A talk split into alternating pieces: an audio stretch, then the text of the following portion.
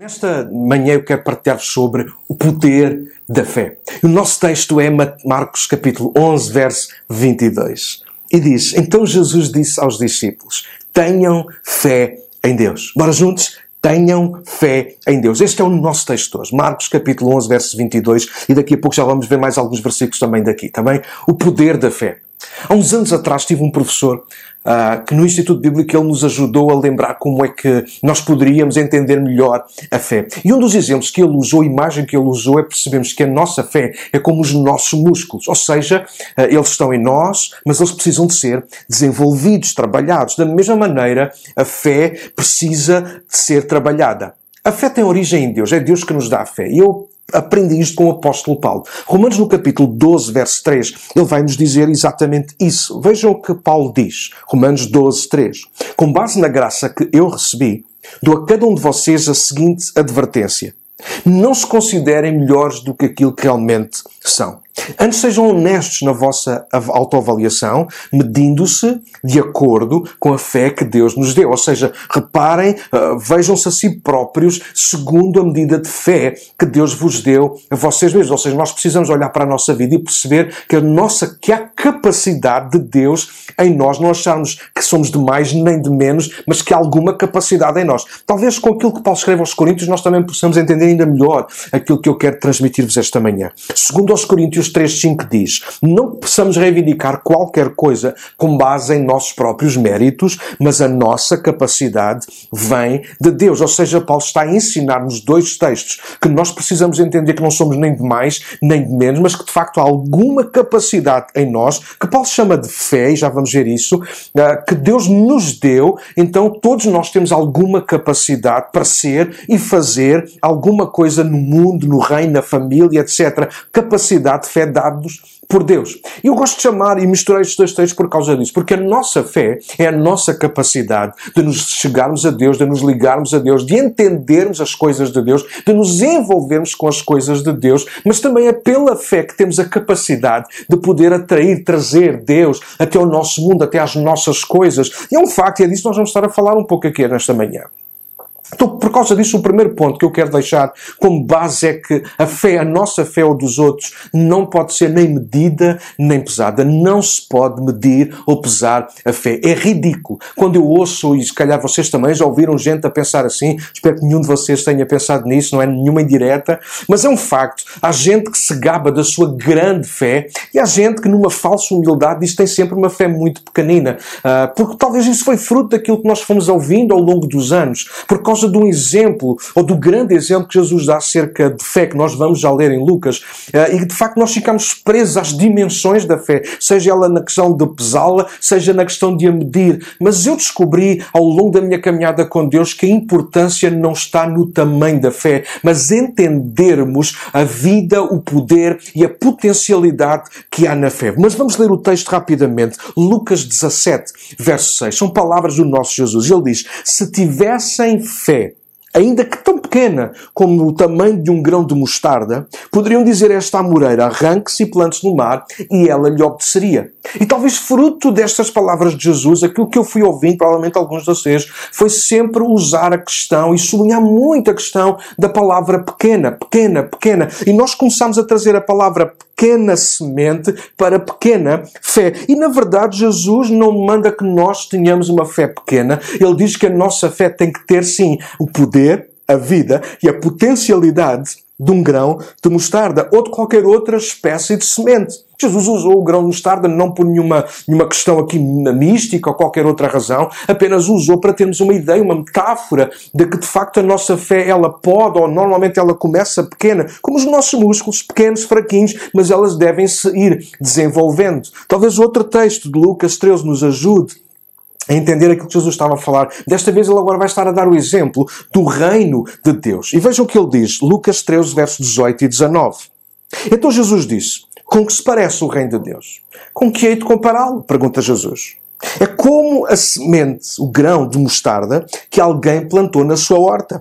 Ela cresce e se torna uma árvore e os pássaros fazem ninhos em seus galhos. Então aquilo que Jesus está a trazer não é a questão de nós ficarmos presos ao tamanho, mas percebermos, entendermos, associarmos e, e, receber para a nossa própria vida no, nesta questão da fé, que de facto a, a nossa fé tem poder, vida e potencialidade. E nós não podemos apenas gabá-la, nós temos que mostrar de facto essa vida, esse poder, essa potencialidade, da mesma maneira que não podemos menosprezar a nossa fé, chamando-lhe pequenina, ridícula, pequeníssima, porque podemos estar a boicotar o poder, a vida e a potencialidade que Deus investiu na nossa vida. Então, voltando àquilo que nós lemos há pouco no início de Romanos 3, 2, nós não podemos achar-nos de mais nem de menos, nós precisamos de entender a fé, a capacidade que Deus investiu na nossa vida e é essa fé, essa capacidade que nos levarão a ter poder na vida uh, para podermos fazer coisas grandes no reino de Deus. Foi o próprio Jesus que disse aos discípulos, não foi? Eu vou para o Pai, mas vocês vão fazer coisas maiores que aquelas que eu fiz. Não maiores em quantidade, em qualidade, porque isso é impossível mas maiores no sentido de alguma coisa que vai crescer, alguma coisa que se vai desenvolver, porque Deus nos deu o dom da fé, a capacidade de crer nele, a capacidade de estar perto dele, de ouvir a sua voz, mas também a capacidade de trazer Deus para perto de nós e das nossas e das nossas coisas. Esse é um facto, esse é um facto tremendo. Então nesta manhã eu quero, fechando aqui este aspecto de que não podemos medir nem pesar a fé, lembrar-vos disso. A fé não tem que ver com medidas, não tem que ver com dimensões, tem que ver com o poder, a vida e a potencialidade que há na fé. E essa fé, ela já está em cada um de nós. Então podemos claramente assumir uma coisa. Tal e qual como uma semente, um grão de um mostarda ou outra coisa qualquer, eles têm poder dentro deles, mas se não forem lançados no terreno certo, não servirão para grande coisa. É um facto. A nossa fé, da mesma maneira. Nós podemos ter fé, não importa cá está o tamanho, mas de facto nós temos em nós a vida, o poder, a potencialidade, mas nós precisamos de colocar essa fé no sítio certo, neste caso, na pessoa certa. E eu sei disso e a maior parte de vocês está desse lado também sabe isso. Nós precisamos colocar a nossa fé não nas nossas expectativas, não nos homens, não nas coisas à nossa volta, não naquilo que nós até queremos, ah, não na religião. Nós precisamos colocar a nossa expectativa em Deus, o nosso Senhor. E é quando nós colocamos a nossa fé nele que então tudo aquilo que Deus ah, planta em nós, ganha, vai crescendo, se vai desenvolvendo. Reparem se isto não é verdade. A nossa fé não pode mover montanhas. Mas o Deus em quem nós colocamos a nossa fé tem o poder de mover as montanhas. a nossa fé não nos faz caminhar sobre as águas ou andar entre o fogo sem nos queimar. Mas o Deus em quem nós depositamos a nossa fé e confiança, Ele tem todo o poder no céu e na terra para nos fazer passar por onde quer que tenhamos que passar e ainda assim ser guardados por Ele. A nossa fé em Deus faz-nos realizar coisas maravilhosas, porque é Deus que realiza as coisas maravilhosas. Então, nesta manhã, eu quero partilhar-vos rapidamente sobre três aspectos. Como e onde nós devemos começar por exercitar constantemente a nossa fé. A nossa vida de oração, a nossa vida com a palavra de Deus e a nossa vida em relação aos desafios que Deus traz até nós diariamente. Vamos estudar sobre isso.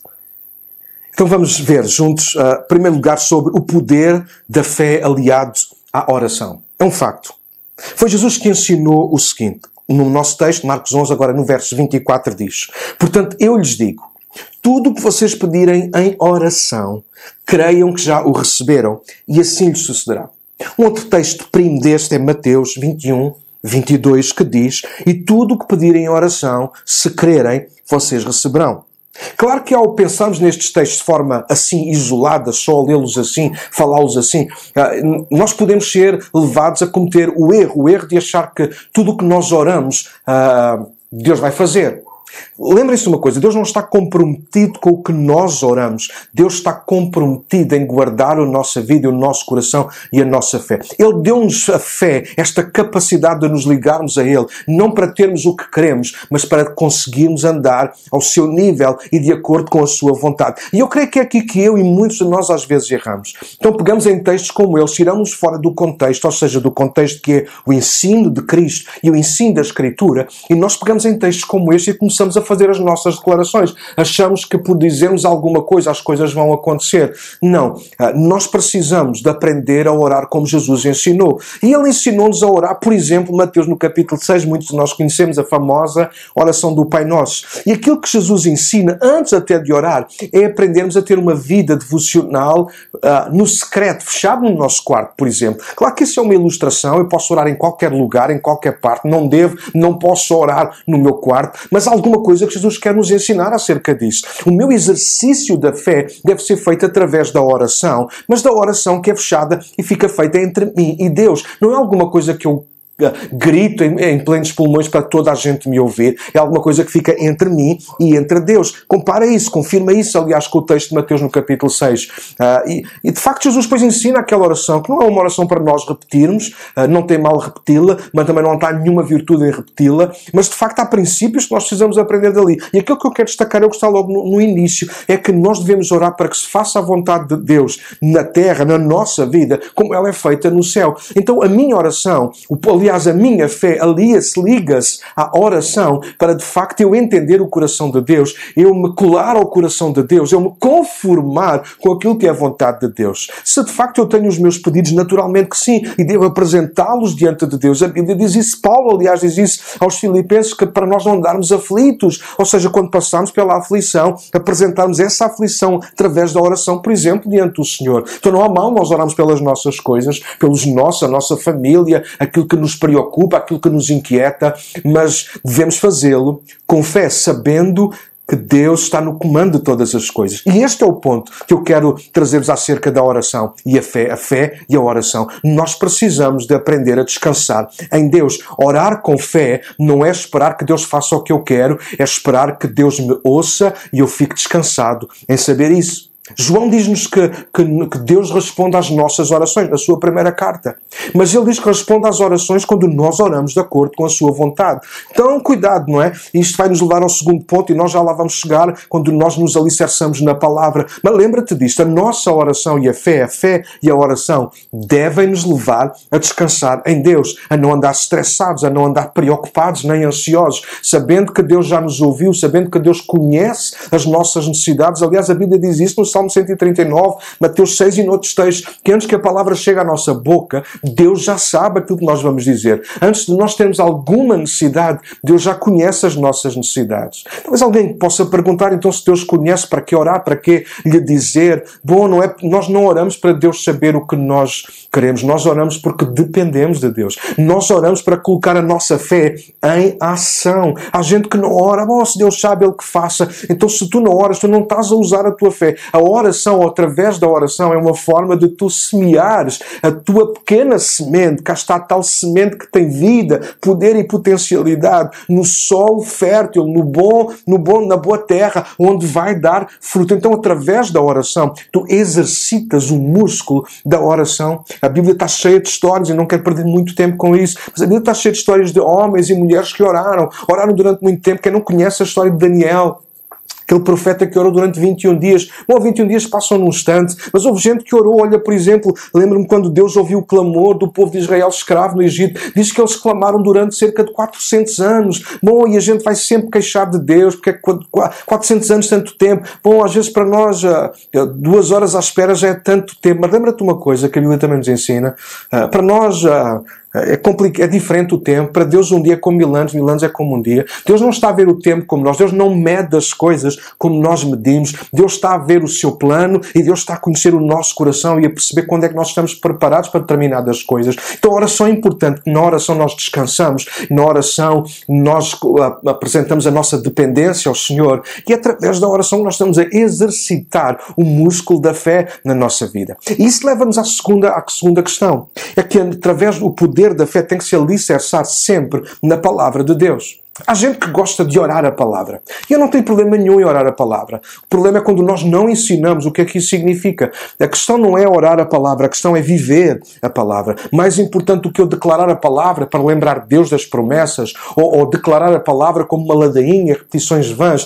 Uh, desculpem fazer um parênteses, mas isso é a minha posição, é aquilo em que eu acredito, não é nada. Eu posso, não tem mal nenhum declarar a palavra, mas se eu a viver, se eu não vivo a palavra, se eu não conheço a palavra, se eu não me relaciono com a palavra, se eu não aplico a palavra ao meu dia a dia, não interessa eu orá-lo uma vez ou outra, esperando que Deus faça ou obrigue Deus, encoste Deus à parede com a sua palavra, para ele fazer o que eu quero. Não. A fé alicerçada na palavra significa o seguinte: significa que eu não irei nunca além daquilo que Deus diz na sua palavra, mas também não tenho que ficar aquém do que Deus me promete na sua palavra. Mas, ora, quando a, a nossa fé se, ela, ela alia à palavra, quando a nossa fé eh, se se alinha com a palavra, então significa que eu não vou pedir aquilo que eu sei que não é a vontade de Deus, eu não vou ficar chateado eh, por Deus não corresponder às minhas expectativas, porque eu sei que Deus está a edificar um reino, o seu reino, e Ele não está uh, para cumprir os meus caprichos. A minha fé não pode servir como moeda de troca. A minha fé não pode ser uma exigência para Deus uh, fazer e cumprir os meus caprichos,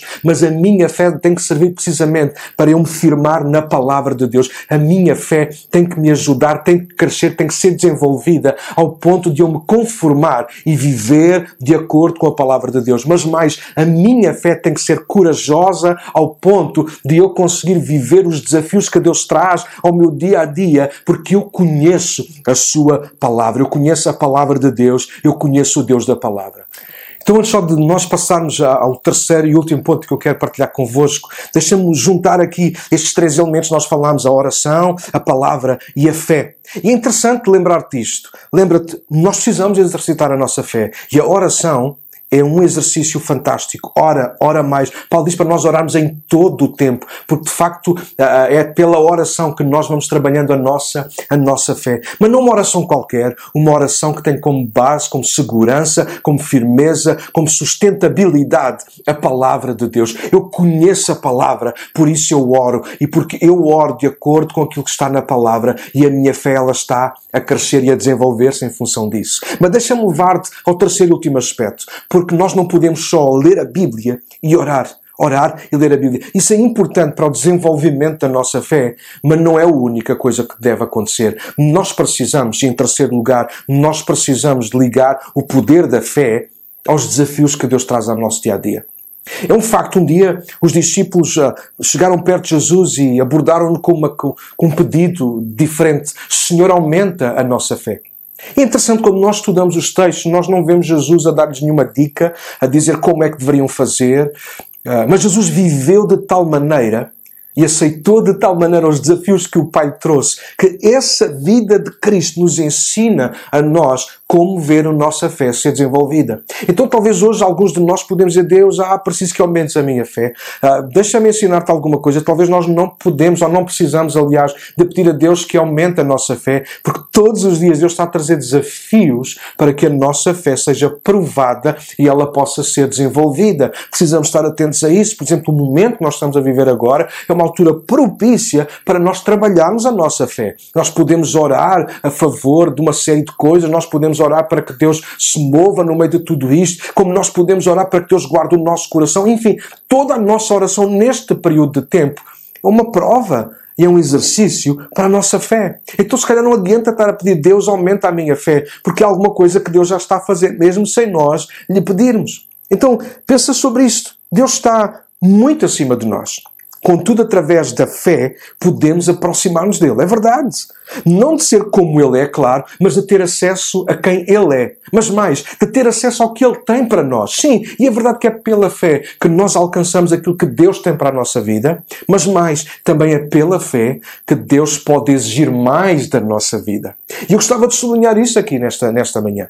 De facto, é pela fé que nós temos acesso às bênçãos de Deus, às respostas de Deus, àquilo que nós precisamos para a nossa vida. Não há problema nenhum nisso. Mas é também a mesma fé que nos deve dar, sublinha isto, que nos deve dar coragem para aceitar e entrar nos desafios de Deus. Ah, e às vezes os desafios de Deus vão pedir mais tempo, vão pedir mais de nós, vão pedir mais paciência. Ah, estamos a viver dias difíceis agora. Ah, nenhum de nós contava com isto, nenhum de nós está feliz com isto, mas estamos a vivê-los e Deus está a pedir-nos que nós fiquemos firmes firmes, constantes, perseverantes neste tempo. Esse é um desafio para a nossa fé. Não é aquilo que nós estamos agora a pedir, é aquilo que Deus se calhar está a pedir de nós. E a nossa fé, ela tem que, tem que estar preparada para também ser elástica, para também poder chegar aí a esse lugar de agradarmos a Deus com aquilo que Deus espera de nós. Tenho pensado sobre isso e E às vezes encontro gente, e perdoem-me se alguém está desse lado, não é, volta a repetir nenhuma indireta, mas eu sou convidos de ouvir. Às vezes há gente tão histérica e bipolar em relação à sua fé. No momento eles estão a altos pulmões a dizer uh, que têm muita fé, que confiam muito em Deus, sobretudo quando é para, para tipo bandeira, mostrar aos outros e até quase que uh, impor que os outros reajam como eles. O problema é que de repente momentos a seguir em situações às vezes difíceis ou até menos difíceis, mas que eles não gostam ou que eles não estavam a contar. Essa mesma fé que era grande de repente vem por aí abaixo e, e a fé que era um orgulho agora já, é uma, já, já sentem vergonha. Nós precisamos ter cuidado com isso. Por isso eu sublinhei os dois primeiros pontos. Nós não podemos nem medir nem pesar a fé, mas nós precisamos de desenvolvê-la na oração e, na, e, através da palavra. Então nós precisamos de deixar essa bipolaridade, esse desequilíbrio de altos e baixos na nossa fé. Se há coisa na qual nós precisamos nos manter firmes e constantes é com a nossa fé. Porquê? Porque todos os dias a nossa fé está a ser provada. Vejam que uh, Deus revela a nós através de Tiago, no capítulo 1, versos 2 e 4. Ouçam, eu amo estes versículos. Meus irmãos, considerem motivo de grande alegria sempre que passarem por qualquer tipo de provação. Pois sabem que quando a sua fé é provada, a perseverança tem a oportunidade de crescer. E é necessário que ela cresça. Pois quando estiver plenamente desenvolvida, vocês serão maduros e completos, sem que nada lhes falte. Eu gosto deste texto de Tiago, porque Tiago aqui é muito claro com a igreja.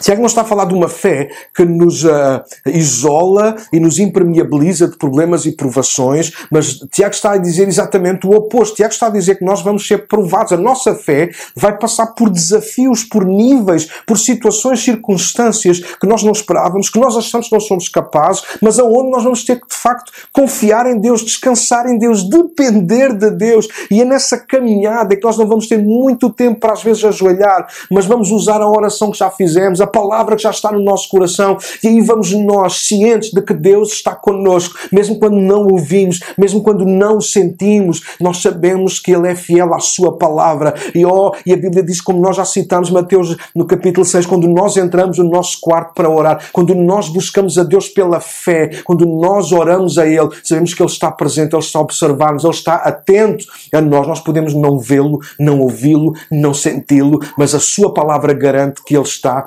perto de nós. Então, quando nós somos testados na nossa fé, quando nós não abrimos mão dos testes, dos desafios de Deus, quando nós não desistimos, então a nossa perseverança, a capacidade de ficar firme, fiel, essa, essa capacidade de perseverança tem a oportunidade de crescer. E ouvi isto com ouvidos, ouvi, se a perseverança cresce, a fé também cresce. A fé são os, é os, músculos da perseverança. É através da fé que a tua perseverança, a, a tua capacidade de aguentar mais e mais e mais, oh, é, é, por causa dos músculos da fé que a sustentam. Deixa-me lembrar-te a história rapidamente de, de Sadraque, Mesaque e Abdenego, os três amigos de Daniel. Lembras-te? Quando eles foram ameaçados por Nabucodonosor, a expressão que eles têm para aquele rei é formidável, é literalmente fé em ação, é literalmente o poder, a vida e a potencialidade da fé a serem plantadas no sol diante do Senhor. Vê o que é que eles disseram àquele homem. Uau!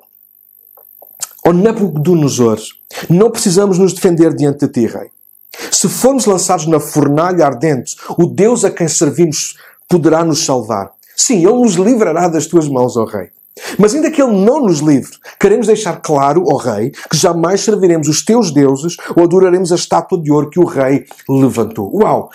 Estes três amigos de Daniel, Sadraque, Mesaque e Abdenego, eles estão seguros na sua fé em Deus. Eles estão neste preciso momento ao declararem, a fazerem esta declaração, aliás, ao rei Nabucodonosor, eles estão a plantar a semente de fé que têm no coração. Eles sabem que estão prestes a morrer, ou eles sabem que estão prestes a a irem morrer, a ir para a morte. Contudo, eles estão, eles sabem que o Deus a quem eles amam, a quem eles servem, em quem eles confiam, em quem eles depositaram a sua fé, Ele é poderoso para sustentar a sua vida na vida ou na morte. Uau, e isto é fundamental para nós. Lembra-te daquilo que diz Hebreus no capítulo 11, verso 6. Sem fé é impossível agradar a Deus. Então, na medida que nós vamos caminhando nas nossas lutas diárias, neste momento difícil que ainda estamos a ultrapassar, continua a exercitar a tua fé pela oração e pela palavra, aceitando os desafios de Deus diariamente. Deixa-me concluir. Os dias que nós estamos a viver, ser honesto contigo mesmo agora. O que é que fala mais alto na tua vida e na tua experiência com Deus? A tua fé confiança, dependência ou as tuas exigências? Será que estás frustrado ou estás animado? Será que estás caído ou será que estás a caminhar? O que vai determinar isso é a fé. É o músculo, é aquilo que tu estás a fazer. Se estás a exercitar a tua fé pela oração, pela palavra e nos desafios, então a tua fé está a crescer. Então os teus músculos estão a ficar mais fortes. Isso dará uma capacidade maior de ficares firme nos dias difíceis. Mas talvez estava a pensar que se calhar a maior parte de nós que me escuta, incluindo eu, porque não estamos tão assim à altura como os amigos de Daniel. A nossa fé ainda não consegue responder daquela maneira. Então lembrei-me de uma história, uma história que está em Marcos, no capítulo 9. A história de um pai desesperado que tem um filho muito doente e potencialmente, achavam eles, e afinal estava mesmo, possesso de espíritos imundos que vinham sobre aquele menino e o faziam rebolar pelo chão e quase que o deixavam morto. Então, quando Jesus, juntamente com Pedro, Tiago e João, depois de subirem ao monte onde Jesus transfigurou, diz que eles desceram e Jesus vai ao encontro do restante dos discípulos que ficou cá embaixo no vale. E quando Jesus chega, diz, depara-se com uma cena eh, totalmente fora do normal e inesperado. Encontra os seus, o restante dos discípulos a discutir com um grupo de religiosos uh, do templo. E Jesus fica pasmado. À sua volta está uma enorme multidão. Jesus chega junto dos discípulos e pergunta sobre o que é que eles estão a discutir. E nenhum grupo, nem outro, responde. Um homem sai do meio da multidão, o tal pai. Ele sai do meio da multidão e dirige-se a Jesus e diz que a responsabilidade por toda aquela confusão é provavelmente dele. Aliás, de um filho que ele tem doente, possesso, o qual ele trouxe aos discípulos de Jesus, explica-lhe, e diz que os discípulos não puderam fazer nada. E eu quero sublinhar esta expressão, eles não puderam fazer nada. E fruto desta uh, resposta deste homem, Jesus tem uma reação que não encontramos em mais nenhuma vez nos Evangelhos. É o provavelmente a única vez que publicamente Jesus critica negativamente a, a, a fé dos seus discípulos e chama-lhes geração incrédula. E isto deixou-me a pensar, de facto, ah, se a fé é a capacidade que Deus nos dá de nós nos relacionarmos com Ele e trazemos Deus para as nossas coisas, mas mais que a fé também é através da fé que nós ajudamos outros a chegarem a Cristo. É um facto, os discípulos, eles de facto não fizeram nada. Se calhar eles podiam ter tentado expulsar o demónio ou tentaram e não conseguiram mas rapidamente desistiram de abraçar, desistiram, podiam ter ido chamar Jesus. Enfim, a fé sempre nos leva a agir. E este é aquilo que eu quero sublinhar. A geração incrédula do nosso tempo, das nossas igrejas, é a geração que, sim senhora, ora, coloca nas mãos de Deus, mas não faz o que está ao seu alcance. Lembra-te disto. Fé também é a capacidade, é a vida, o poder e a potencialidade que Deus investiu na tua vida. Não é uma questão de insistência, é uma questão de essência, é uma questão de continuares a fazer aquilo em que tu acreditas. Eles deveriam ter feito mais alguma coisa. Eles deveriam ter ido chamar Jesus, eles deveriam ter, sei lá, olha, alguma coisa eles deveriam ter feito. Lembram-se quando eles estavam no bar quase a morrer numa tempestade e Jesus estava a dormir? Olha, aí eles chamaram Jesus. Aí a fé deles trabalhou um pouco, pelo menos chamaram Jesus, não te importas que vamos morrer. Eles podiam ter feito o mesmo por este menino, mas eles não fizeram nada. Então começaram a discutir. E sabes, quando a nossa fé é fraca, a única coisa que nós conseguimos fazer é discutir. Discutir connosco próprios, discutir com Deus, discutir com a igreja, discutir com o pastor. Nós discutimos com toda a gente. Isto não é com palavras audíveis, é muitas das vezes na nossa cabeça. É verdade ou não é? Quando nos falta a fé, quando enfraquecemos na fé, falta-nos a vida, o poder, a potencialidade. Nós deixamos de acreditar. Nós olhamos, nós oramos, nós lemos a Bíblia, mas nós já não conseguimos ver além de nós mesmos, das nossas falhas e das nossas fraquezas. Isto faz-me ligar com o resto da história. De repente, aquele homem, ah, aliás, Jesus, é Jesus que agora intervém, depois de dizer geração incrédula, ele agora volta-se para o Pai. Ele vira as costas, entre aspas, vira as costas aos discípulos e aos religiosos e volta-se exclusivamente para aquele homem. Como se voltou exclusivamente para a mulher adulta no meio daquela roda, como se voltou exclusivamente para pessoas uh, que estavam a sofrer sofrer. E Jesus olha para aquele homem e pergunta-lhe há quanto tempo é que o menino está assim? E esta pergunta parece absurda, mas deixa-me explicar-te isso rapidamente. Jesus, ele sabe todas as coisas, ele é Deus. Mas aquilo que aquele homem não sabia era que Deus estava interessado no problema dele. E tu sabes, uma pergunta às vezes é a forma de começar uma boa conversa. Perguntar Uh, diz o povo, não ofende. Perguntar é a forma de nós nos preocuparmos uns com os outros. Aliás, uma pergunta que nós fazemos às vezes tão, já tão corriqueira que não ligamos nenhuma é: Como é que estás? Está tudo bem? Nós fazemos perguntas. E quando nós temos interesse, nós esperamos por uma resposta. E é interessante, é muito interessante. Jesus começa com essa pergunta, o homem responde que desde criança aquele menino sofria, era lançado no fogo, na água, quase a ser destruído. E no final o homem diz alguma coisa com a qual eu me identifico imenso. Ele diz se tu podes fazer alguma coisa, tem compaixão de nós e ajuda-nos.